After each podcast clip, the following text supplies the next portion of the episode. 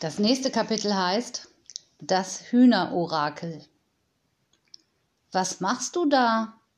fragte Tilda und ging neben ihrem Bruder, der im Garten saß, Fräulein Omelett im Arm hatte und auf das Huhn einsprach, in die Hocke. Hühnerorakel, sagte er. Und was ist das? Tilda strich ihrem Huhn über die Federn. Mo hatte zwei Stöcke in den Boden gesteckt, über den einen hatte er eine hellblaue Socke, über den anderen eine rosafarbene Socke gestülpt. Die Stöcke waren ein Meter entfernt voneinander aufgestellt und darunter standen zwei Teller mit Sonnenblumenkernen. Er selbst saß einige Meter von den Stöcken entfernt. Pass auf, ich lass Fräulein Omelette jetzt gleich los, dann wird sie sich entscheiden. Wenn sie auf den Teller mit der blauen Socke zuläuft und von ihm pickt, bekommen wir einen Bruder.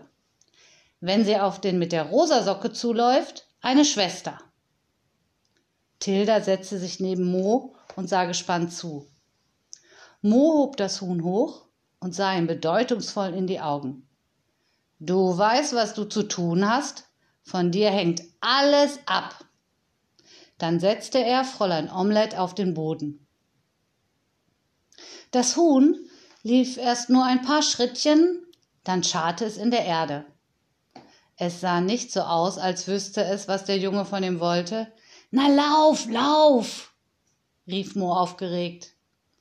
Das Huhn machte ein paar Schritte nach links, dann ein paar nach rechts. Es ließ, lief schließlich im Zickzack und Mo schrie jedes Mal, wenn es sich der rosa Socke näherte, Nein! Und wenn es sich der blauen Socke näherte, ja. Und schließlich blieb Fräulein Omelette genau zwischen beiden Tellern stehen. Als würde sie nachdenken, legte sie den Kopf schief, erst auf die eine Seite, dann auf die andere, und endlich entschied sie sich und pickte ein paar Sonnenblumenkerne vom blauen Sockenteller. Morris, Morris die Arme in die Höhe. Ja, jubelte er. Tilda lachte mit ihm und gab ihm ein High Five. Es wird eindeutig ein Junge. Er zeigte Tilda ein paar Aufzeichnungen. Bisher hat sich Fräulein Omelette dreimal für Rosa entschieden und fünfmal für Blau. Ich finde, das ist eindeutig. Wir kriegen einen Bruder. Tschüss, ihr Lieben. Bis morgen.